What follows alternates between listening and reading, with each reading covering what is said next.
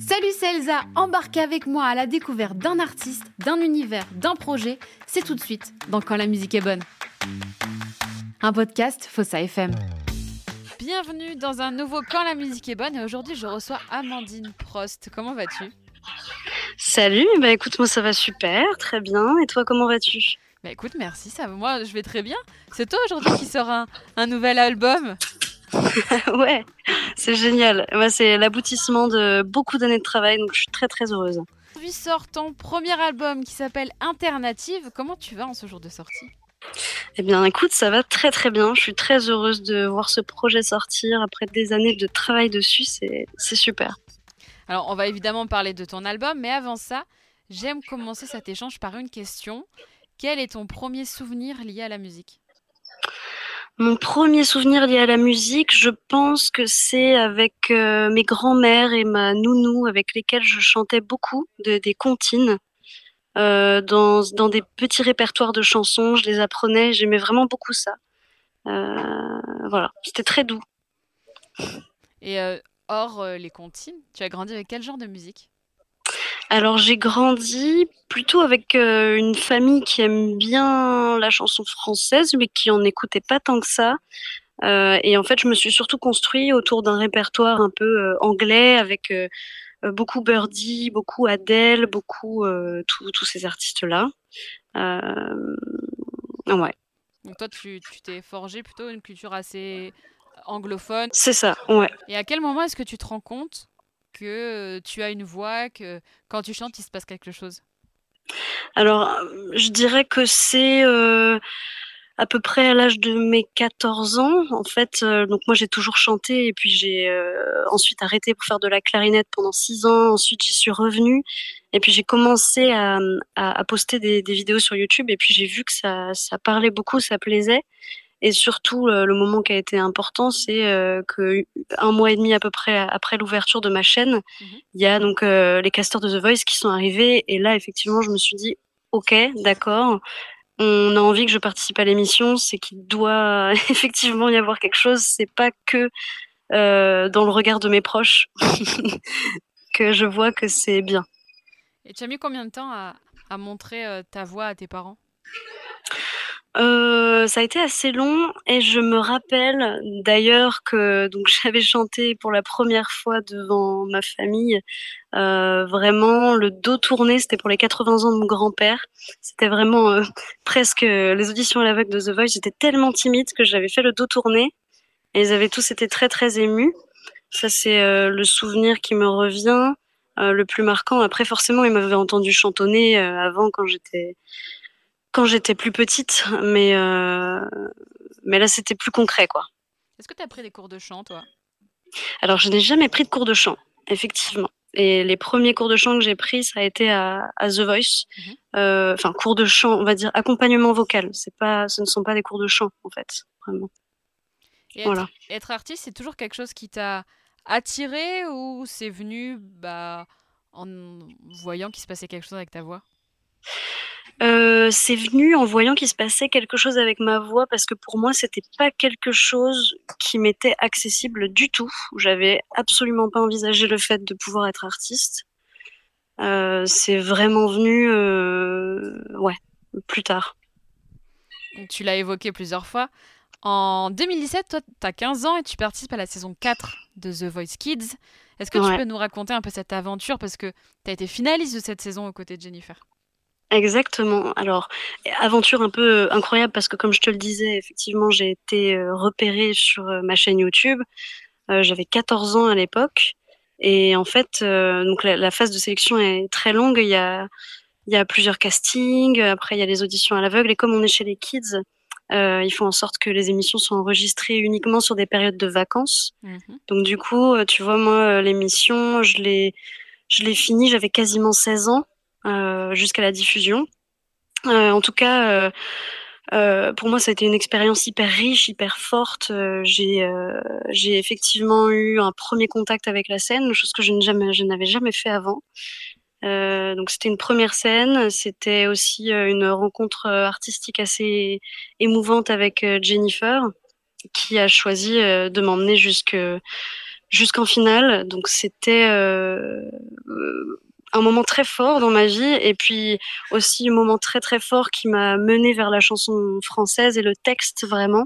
Parce que juste là comme jusque là comme je te le disais j'écoutais vraiment de, de l'anglo-saxon et je chantais que ça. Et puis euh, en fait on m'a invité à chanter euh, la foule sur euh, sur la finale. Donc la foule d'Edith Piaf. Et c'est là vraiment que le déclic s'est fait parce qu'on m'a vraiment parler du texte et, puis euh, quand tu interprètes une musique comme ça sur un plateau avec euh, euh, autant d'écoute, autant d'attention, le, public te renvoie quelque chose de très très fort et c'est à ce moment-là que peut se déclencher une vocation. En tout cas, pour moi, je pense que ça a été à cet instant là. Voilà. Oui, parce que à 16 ans, chanter la foule, comprendre le texte, enfin, c'est c'est pas quelque chose de.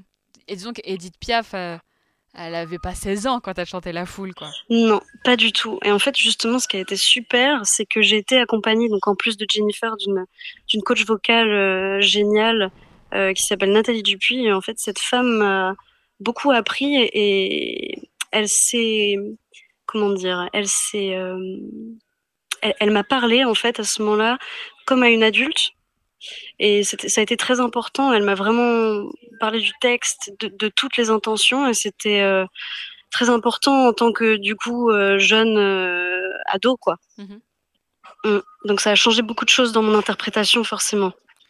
Et comment s'est passé le, le, retour à l'école? Parce que j'imagine que bah, forcément, tu étais reconnue. bah, tu étais à l'école, toi encore Ouais, moi j'étais j'étais au lycée, effectivement. Euh, c'est sûr que ça change pas mal de choses. Alors moi j'avais la chance d'être dans une dans une classe, une filière un peu spéciale. La STD2A, c'est un bac techno en design et art appliqué. Mm. Donc on était déjà dans quelque chose d'artistique. Et du coup, euh, dans ma classe, il n'y avait pas de regard euh, malveillant. C'était vraiment euh, des choses super attentives, super attentionnées, pardon, je voulais dire.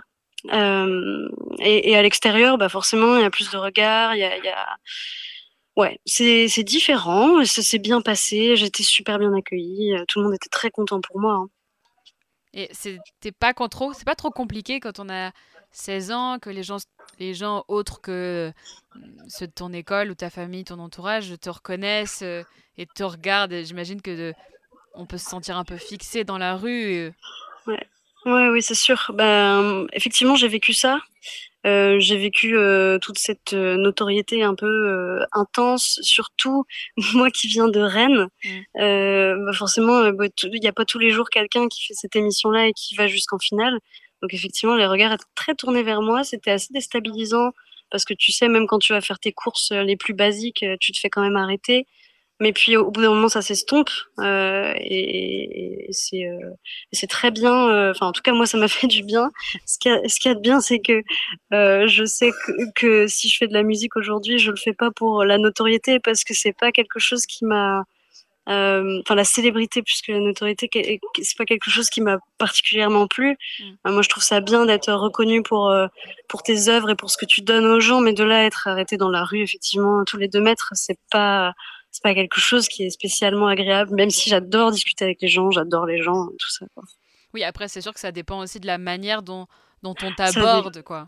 Tout à fait, ça dépend de la manière dont on m'aborde, ça dépend du moment. De manière générale, je suis hyper ouverte, euh, j'adore discuter. Et il y a des fois où, bon, quand tu vas acheter tes petites culottes, t'as pas forcément envie d'être arrêté. Tu vois ce que je veux dire? Papier toilette à la main, voilà. bonjour. Oh, voilà, c'est ça. Exactement. On évite ça. C'est moins agréable. je crois que n'importe qui n'aimerait pas euh, cette situation. Voilà. Exactement. Euh, qu'est-ce qui se passe entre 2014 et bah, cette année, 2024 pour toi? Il me semble que, que toi, tu fais des études, tu fais même des études d'architecture. Ouais, exactement. Donc moi, je finis mon, mon bac STD2A en design et art appliqué. Euh, je commence à écrire euh, en terminale mes, mes premières chansons. donc à chaque fois, c'était sur des périodes de, vacances scolaires. J'avais pas le choix. et puis pour faire des résidences. Et puis après, euh, c'était euh, effectivement quand je suis rentrée en école d'archi, j'ai fait deux années. J'ai poursuivi l'écriture à ce moment-là aussi. Il y a eu le Covid qui est passé par là sur ces deux années-là aussi. Et puis, euh, et puis j'ai choisi d'arrêter justement pour me consacrer entièrement au projet parce que, euh, si tu veux, sur les les périodes de vacances, ce que je vivais, c'était très intense. Alors au début, j'écrivais un peu par par passion, mais sans énorme ambition derrière. Et puis plus ça allait, plus je me disais, mais en fait, si tu pourrais faire quelque chose. Et, puis il y a aussi mon entourage qui s'est structuré. Et, là, je me suis dit, ok, en fait, on croit en moi, et, et, moi j'ai raison de croire en moi aussi. Euh, on m'y encourage, il faut y aller là maintenant. Donc j'ai choisi de faire d'abord une année de césure, mhm. d'arrêter l'archi. Euh, et donc je me suis consacrée entièrement au projet pendant cette année-là. Et puis ensuite j'ai décidé vraiment d'arrêter l'archi. Bon, ma, ma, décision était prise depuis un bon bout de temps, mais, mais euh, c'était plus doux, on va dire, comme, comme façon de, de tenter le pire et d'arrêter ses études. et justement, le fait d'avoir fait ce bac d'art appliqué, est-ce que quand tu penses ton projet, il y a, j'imagine, au-delà de l'écriture, au-delà de la composition, il y a aussi ce, peut-être ce côté image et euh, design pur, finalement, qui sont aussi une partie très importante quand on se présente en musique, au-delà de, mm. des chansons que tu peux produire. Est-ce que tu as, aussi ce un regard comme, comme ça, du coup, quand tu as travaillé, finalement, que tu as travaillé avec le bac, ou, euh, ou pas du tout, soit tu c'est pas ça? Alors moi j'aime beaucoup ça, hein, euh, tout ce qui est euh, effectivement euh, design, univers graphique. Moi j'étais j'étais plus autour de l'univers spatial, on va dire. C'est pourquoi j'étais allée vers de l'archi à la base. mais je me rends compte que après l'écriture, je suis revenue l'écriture du projet même. Hein, je parle de, de, travail d'auteur et de compositeur. Ouais je me suis rendu compte qu'effectivement, je revenais à, mes années euh, euh, de design euh, et, là, je suis plus allée vers le visuel pour le coup, chose que j'aimais moins avant. Donc ça m'intéresse et puis j'ai eu l'occasion de travailler avec des super designers, un super photographe, Sébastien Marchand pour la photographie et puis Marin Noblet au design. Ce sont des gens très jeunes aussi comme moi qui sont entrepreneurs et qui sont très très bons dans ce qu'ils font à l'écoute. Donc c'est vrai que j'ai beaucoup aimé mettre euh, cette euh, patte-là et, et, ce, petit background dans, dans, euh, dans l'album, quoi. Tu es à la fois autrice et compositrice, d'ailleurs tu l'as dit, hein. Qu'est-ce que... Comment est-ce que tu crées une chanson? Est-ce que tu as un mot, une musique, un thème qui te vient, une inspiration que tu vois? Tu viens de voir un film, tu as une inspiration. Comment est-ce que ça se passe? Alors, moi, j'ai l'impression que je, je pars euh, très rarement de, de sujets précis. Mhm. Euh, moi, j'ai la chance de co-composer, co-écrire, en fait. Donc, euh, les, les, idées partent souvent de longues discussions. Euh, en fait, on, on part s'enfermer pendant quelques jours euh, en résidence, si tu veux. Et puis, on discute beaucoup entre nous. Alors, moi, j'arrive toujours avec quand même plein de choses notées sur mes petits carnets. Et puis, euh, au fur et à mesure, dans les discussions, euh, ben, il y, a des, y a des idées qui sortent, il y a parfois des phrases, et tu sais, euh, au cours d'une discussion, tu as une phrase qui sort et tu dis, ouais, c'est génial, mm. et ça te donne envie d'écrire une chanson. C'est plus comme ça que ça va se passer. Il y a, y a, un peu des, ouais, des, des, des moments clés comme ça qui sont inexplicables, quoi et qui amènent une chanson à venir. En tout cas, on est souvent enfermé dans le bocal pendant très longtemps et on tourne, on tourne, on tourne beaucoup et puis au bout d'un moment, on finit par par trouver des idées. Et puis, une fois qu'il y a une phrase, bah, on tire le fil et on va plus loin. Et, voilà quoi. tu dis que tu coécris et que tu co-composes. Est-ce que tu peux nous présenter un peu euh, celles et ceux qui t'accompagnent euh, dans ce processus-là? Ouais, alors donc je travaille avec euh, Olivier Touot pour la, la coécriture, qui est aussi mon manager. donc on s'est rencontrés, ça a été un peu un coup de cœur artistique euh, génial. Il est, il est aussi euh, impliqué au niveau du studio du Faune, qui est mon producteur aussi. Donc euh, voilà, chouette, chouette rencontre qui nous a amené à faire ce bel album. Et puis à côté de ça, il y a Jean-François Dufour qui est donc compositeur qu'Olivier m'a fait rencontrer. C'est pareil, coup de cœur artistique dès le début. Voilà, c'est on est on est super content en tout cas d'avoir pu bosser ensemble et d'avoir fait ce beau projet. Est-ce que tu as des auteurs qui t'inspirent au niveau de leur écriture de... Ouais. ouais, beaucoup. Alors moi, il y a Team Dup, mhm. peut-être que tu connais, que j'aime beaucoup.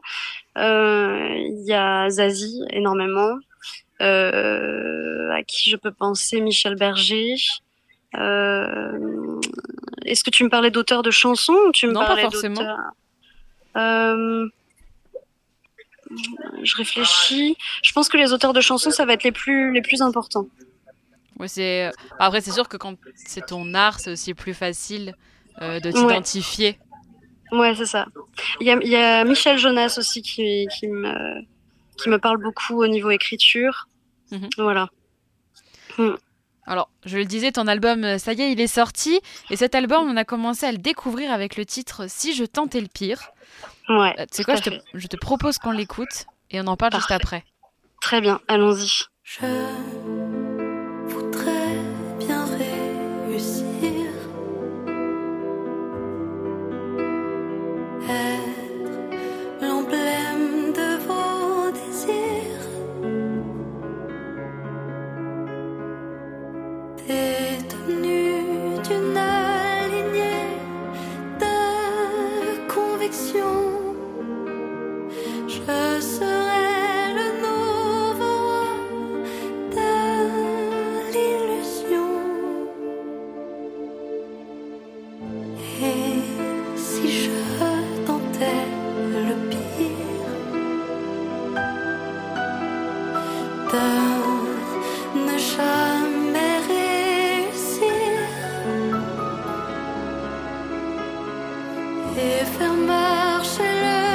le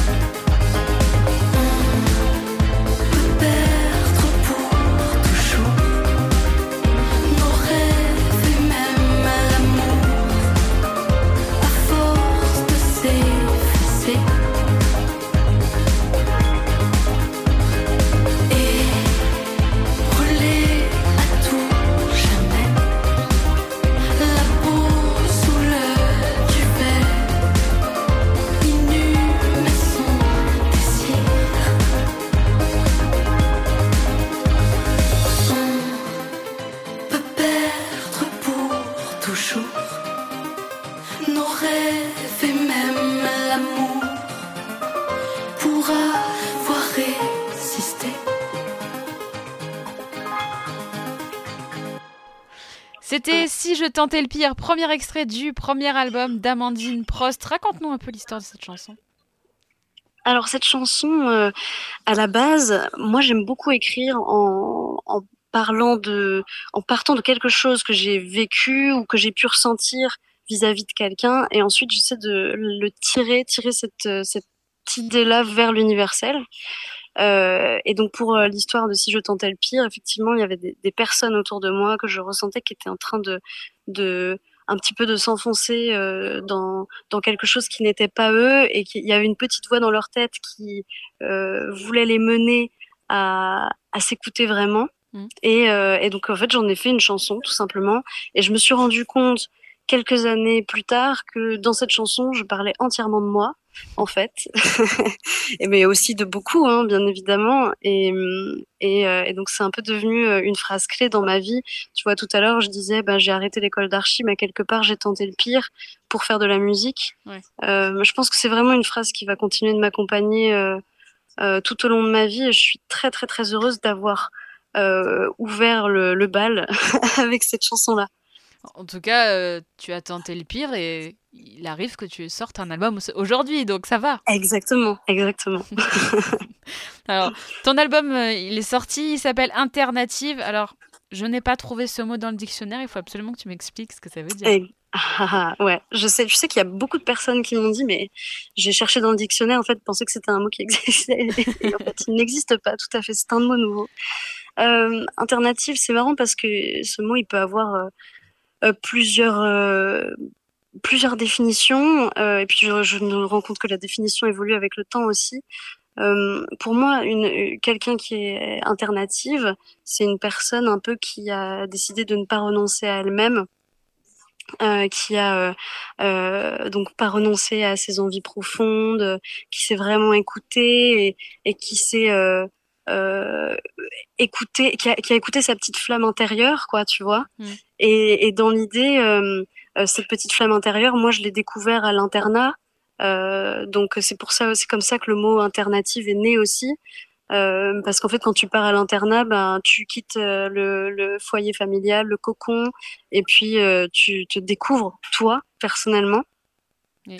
Et, et, à ce moment-là, euh, tout semble possible et tu te dis bon euh, en fait euh, cet état d'esprit dans lequel je suis maintenant j'aimerais qu'il reste toute ma vie et j'aimerais rester cette euh, cette alternative là toute ma vie. Euh, voilà. Je sais pas si c'est un petit peu si, si t'entends le propos si ça te ouais. parle peut-être. Oui ça me parle ça me parle assez. Et puis tu sais je me dis que chaque année il paraît qu'il y a des mots qui sont ajoutés dans le dictionnaire. Peut-être que celui-ci trouvera sa place.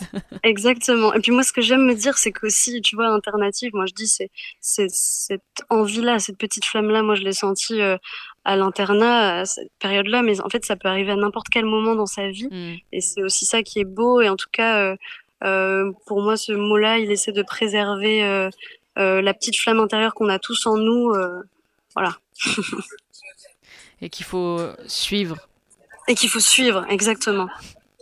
Alors, on a parlé du premier extrait de ton album. Alors, il y a aussi 11, il y a 11 titres en fait en tout. Alors, de quoi ouais. satisfaire euh, les plus curieux d'entre nous. Et il y a euh, le titre Funambule qui a attiré ouais. mon attention. Euh, J'ai retrouvé euh, un, un, petit peu de Mylène Farmer dans l'intro. Et, ah. Et tu y évoques une, une, une inaccessible quête. Ouais. Est-ce que toi, tu es aussi une funambule? Ah bah moi je suis bien évidemment une funambule, évidemment. Euh, ça, ça, me fait plaisir que tu parles de Mylène Farmer parce que c'est une artiste que j'aime tout particulièrement. Mm. Euh, alors euh, aussi euh, Jeff avec qui je travaille aime beaucoup euh, aime beaucoup cet artiste. et puis bien évidemment moi je suis une funambule. Ce titre-là pour le coup je parle beaucoup de moi au final. Enfin en tout cas je parle d'artiste. Mmh. euh, de cette envie de monter sur scène, de conquérir le cœur du public. Euh, Qu'est-ce qu'on peut livrer euh, Est-ce est qu'on doit se livrer entièrement euh, Quelle est la part d'intimité qu'on peut livrer ou pas Au final, c'est un peu l'extime, tu vois. Qu'est-ce qu'est-ce qu'on va, qu'est-ce qu'on va vraiment donner donc moi je me sens entièrement funambule et d'ailleurs c'est le c'est vraiment le single qui va porter l'album aussi avec euh, avec le single alternative et je suis je suis très contente. C'est, c'est une chanson euh, d'ailleurs que j'ai commencé à écrire euh, quand j'avais euh, aux alentours de 14-15 ans, tu vois. Oui. Donc elle date. c'est dingue parce que finalement dans cet album-là, c'est aussi, bah, c'est fou de se dire que t'as des, t'as des, t'as écrit des chansons il y a des années et qu'elles trouvent leur place dans ton premier album parce que c'est vrai que des fois. Les artistes, enfin les auteurs, ceux qui écrivent, disent souvent que ils regardent leurs chansons d'une manière bienveillante, mais ils savent mm. qu'ils ils en feront rien, c'est juste une partie de leur chemin. Et, et toi, tu as, as, réussi à, à as réussi à trouver une place pour. alors, je sais pas si. J'imagine que tu as beaucoup plus écrit que 11 titres, mais mm. tu as réussi à trouver la place de celle que tu étais il y a quelques années jusqu'à aujourd'hui et, et, que ça te parle toujours, quoi. Ouais, bah c'est très bien, c'est très bien résumé effectivement.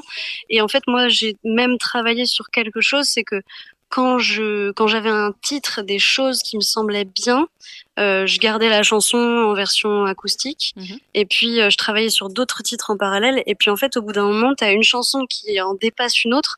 Donc je me dis ah bah je vais revenir sur l'ancienne. Et je vais essayer de la faire remonter pour qu'elle repasse devant l'autre qu'elle soit en tout cas au même niveau aussi bien. Donc au final moi tu vois j'ai pas euh, j'ai pas écrit 40 chansons et j'en ai sorti 11 seulement. Je dirais que j'en ai écrit 12 13 et que j'ai vraiment euh, essayé de faire remonter au maximum euh, les, les, les chansons pour qu'elles soient le mieux possible. Et c'est comme ça que j'ai réussi à, à, tout conserver quasiment. quoi.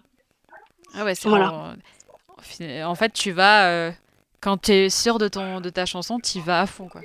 Ouais, c'est ça. Mais puis, euh, c'est vraiment un travail de tout, tout pour la chanson, quoi. Vraiment. Tout pour mm. la musique. Comme, Tout pour la musique. Exactement. Euh... Tout pour la musique. Ouais, exactement. Je n'osais pas chanter, toi tu peux. Ah, j'aurais bien aimé t'entendre quand non, même. Non, euh, Vaut mieux pas, pour toi, pour tout le monde. euh, et c'est la chanson L'Aigle Blanc qui clôture cet ouais. album. Mmh. Est-ce qu'on peut y voir un, un, parallèle ou en tout cas une référence à la chanson qu'on connaît tous de Barbara, L'Aigle Noir? Ouais, bien sûr, bien sûr. Euh, moi, je me suis euh, aussi amusée dans cette chanson à proposer en plus dans les dans les accords, euh, enfin en tout cas dans une façon de plaquer les accords, un petit rappel à la chanson de Barbara, mm. une petite euh, rythmique en plus du titre déjà. Mais euh, effectivement, dans ce qu'elle raconte, elle, elle vient parler de de la voix des femmes et de et de cette voix porteuse interne. Et forcément, il y a une référence à, à l'aigle noir de Barbara, c'est évident. Et je suis contente que tu en parles parce que c'est une artiste que j'adore et qui m'a aussi beaucoup portée dans ma vie. Au niveau, au niveau des textes ou? Au niveau des textes euh, et puis même euh, le personnage. Mm. Voilà, j'aime vraiment beaucoup. Tu, tu parles, euh, je reviens juste sur ce que tu viens de dire là. Quand tu parles de la voix des femmes, c'est quelque chose d'important pour toi? Bah, euh, la voix des femmes, la voix de tout le monde. Je pense que c'est important que tout le monde ait la possibilité de s'exprimer. Euh, il y a un moment donné où, euh, où les femmes avaient, euh, avaient moins la possibilité de s'exprimer. Moi, je suis contente que maintenant elles puissent plus s'exprimer, mais je suis pour le fait que tout le monde puisse s'exprimer de manière générale. Oui. donc, donc voilà. Alors, dans cet album, tu, tu racontes, dis-moi si je me trompe, hein. mm. j'ai l'impression en tout cas que tu racontes ta vie d'une manière assez délicate parce que il euh, y a de toi, mais on sent aussi que on peut facilement s'identifier à ce que tu écris et la manière dont tu l'interprètes. Tout à fait. Euh, bah, comme je te disais tout à l'heure, je suis toujours partie d'un petit bout de moi. Mmh. Toujours, toujours, d'une histoire euh, personnelle. Et, et puis euh, ensuite, j'ai tiré le fil pour trouver les mots les, les plus justes et puis les plus accessibles euh, pour que ça devienne universel. Donc c'est normal que tu sentes et de moi et en même temps que tu te sens concerné. En tout cas, c'est le travail que j'ai vraiment essayé de, de mener un peu euh, à la manière d'un d'un artisan qui, qui sculpte et qui sculpte et qui sculpte et qui finit par arriver à, à ce qu'il voulait. Est-ce que tu as un titre qui t'a demandé un peu plus de réflexion euh, ou en tout cas qui t'a pas posé problème mais où le, il a fallu un peu plus de temps pour euh, pour que tu arrives au, à ce résultat-là, que ce soit dans l'écriture, que ce soit au studio dans la compo mmh. euh, Moi, je te dirais bah, justement l'aigle blanc. Mmh. Euh, ça a été très très très compliqué de trouver les mots justes parce que euh, en fait euh, j'avais cette cette figure de l'aigle blanc qui pour moi était quelque chose de d'interne et de porteur et j'avais du mal à, à, tirer le fil et à cerner ce que je ce que je, ce que j'y trouvais véritablement. Donc j'ai mis vraiment beaucoup beaucoup de temps à l'écrire celle-ci. Euh, je me revois d'ailleurs faire des allers-retours entre Rennes et Nantes le soir à passer euh, quatre heures au studio à essayer de finir l'écriture, euh, d'enregistrer dans la nuit et le lendemain matin, je repartais, j'avais dormi deux heures et puis je repartais en cours. Enfin, elle m'a pris vraiment beaucoup de temps, beaucoup d'énergie, mais je suis super contente du résultat. Euh, voilà. Et pour le coup, c'est vrai que c'est peut-être une chanson au niveau du texte qui est moins accessible par rapport aux autres. Mm. Euh, mais dû à sans doute la complexité euh, aussi que, que j'ai eu dans l'écriture, quoi. Et dans cet album, tu as réussi à, à remettre au goût du jour des codes de la variété française qu'on avait un peu perdu ou, ou qui manquaient peut-être, euh, même si tu as réussi, as réussi à, les moderniser ça, à les moderniser parce que on a, on a évoqué Barbara, Mylène Farmer, mais je pense que mm. on, euh, pour celles et ceux qui vont écouter l'album, et je vous invite à l'écouter, mm. vous allez, vous allez aussi vous rendre compte qu'il y a des, des jolies références de des chansons qui alors selon l'âge de chacun, a bercé euh, une partie de sa vie. Euh, et cet enregistrement-là, justement, tu, pour, celui-là, tu t'es entouré d'Edouard, de, Jeff, de Jocelyn. Il y avait aussi mhm. Florian qui fait partie du groupe Kyo. Comment, est-ce que comment il s'est passé l'enregistrement de, de ton album à leur côté? Alors, euh, ben déjà, l'enregistrement s'est super bien passé. Moi, j'ai la chance en fait de bosser avec le studio du Phone, qui est aussi mon producteur. Euh, donc, euh, donc c'était, enfin, je me sentais vraiment chez moi. Mm. Euh, on était tous très bien, hyper bienveillants les uns envers les autres, très très très à l'écoute. la rencontre avec avec Jocelyn et Florian, en fait, c'est venu du fait que Jocelyn et, et, Florian ont enregistré aussi leurs albums au studio du Faune à un moment donné, en tout cas, ils ont euh, fait des maquettes là-bas beaucoup. Et donc, on s'est rencontrés euh, aussi grâce à ça, euh, par cet intermédiaire-là. Et tout a été super bienveillant. je suis trop, trop contente et fière aussi d'avoir bossé avec toutes, ces, toutes ces pointures. J'imagine que tu vas prendre le chemin des routes maintenant que ton album est sorti. Exactement, ouais, tout à fait. Il y a, y a plein de belles choses qui se, qui se préparent. Et donc euh, là, notamment, ben, dans deux jours, euh, le 28 euh, janvier, je vais être à la Maison de la Radio à Paris pour l'Hyper Weekend Festival. J'ai remporté un tremplin là. qui va me permettre de jouer là-bas. Donc, sélectionné par Radio France, qui est quand même super. Grave, félicitations. Donc euh, oui, et puis après, bah, plein de concerts de prévus en Bretagne et puis à Paris. Il y a plein de choses qui, se, qui vont s'annoncer très très prochainement. Et comment est-ce que tu, tu penses la scène? Comment est-ce que hum, tu, tu, euh, comment est-ce que tu vas faire vivre les titres sur scène? Est-ce que tu vas un petit peu les changer par rapport à ce que par rapport à, ce qu'on aura écouté sur l'album? Alors oui, forcément, je l'ai fait évoluer. Déjà, l'interprétation est différente. Euh, je l'ai fait évoluer et en même temps, euh, j'ai envie qu'on retrouve les couleurs de l'album sur scène. Donc forcément, il y aura les couleurs électro. Euh, on va, voilà, on va, on va faire en sorte que ça, que ça parle, que, que ça reprenne ce qui a été entendu sur l'album et en même temps qu'il y ait beaucoup, beaucoup de nouveautés euh, dans l'interprétation, dans le jeu. Moi aussi, je prends la guitare sur scène un petit peu. Euh, je, je, voilà, on, fait plein de, plein de belles choses. Alors, ton premier album est disponible alors, sur les plateformes, mais il est aussi disponible en physique, en vinyle et même en CD. Qu'est-ce que ça fait de sortir un album en physique en plus du digital? Parce que on a de moins en moins euh, d'albums qui sortent, euh, malheureusement, en tout cas pour moi qui aime le physique, je trouve que c'est très malheureux d'avoir de moins en moins d'albums qui sortent physiquement. Qu'est-ce que ça fait de se dire mon premier album, en fait, euh, je l'ai là en physique et en CD, les gars? Ah bah c'est génial. Et puis c'est un vrai souhait euh, et, notamment, tu vois, ce pourquoi j'ai fait un album aussi, euh, j'avais envie, euh, plus que d'un EP où je trouve ça plus difficile de le mettre en, en, forme, en physique, mm. j'avais vraiment envie d'arriver à l'objet et d'avoir quelque chose qui puisse se transmettre et s'écouter physiquement. moi, par exemple, j'adore mettre un CD dans ma voiture et, et partir et l'écouter tout le long du trajet. Enfin, c'est un, un, vrai plaisir. J'avais envie de transmettre ça et je suis j'adore le physique et, euh, et, je suis trop trop heureuse de. la première fois que j'ai tenu le, dans mes mains, ça m'a fait drôle, effectivement.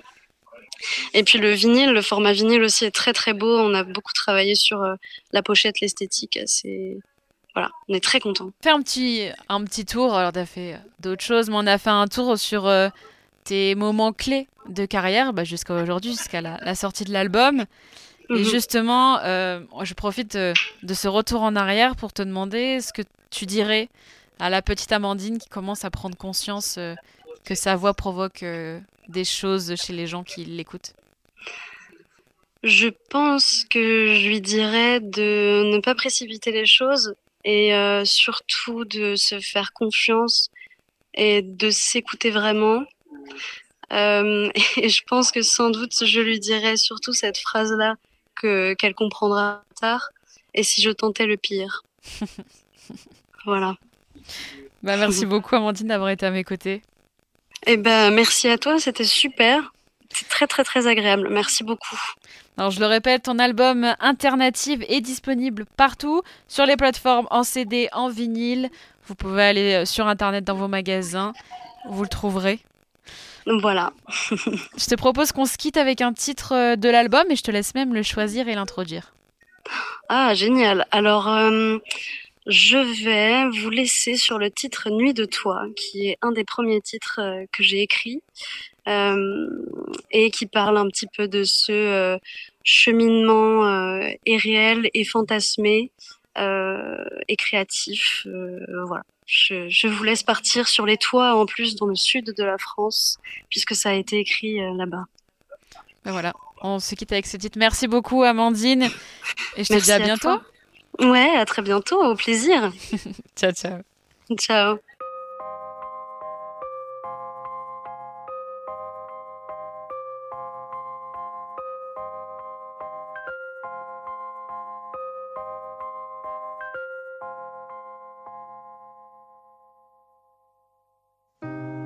Morphée ne viendra pas. L'heure bleue s'évapore. Aux dernières lueurs, la nature verse son parfum du soir. Les branches se taisent. Et quand se ferme le dernier volet bleu, et que tout semble s'éteindre, tout s'éveille en moi, ta fraîcheur vient caresser mon âme. Ta mélodie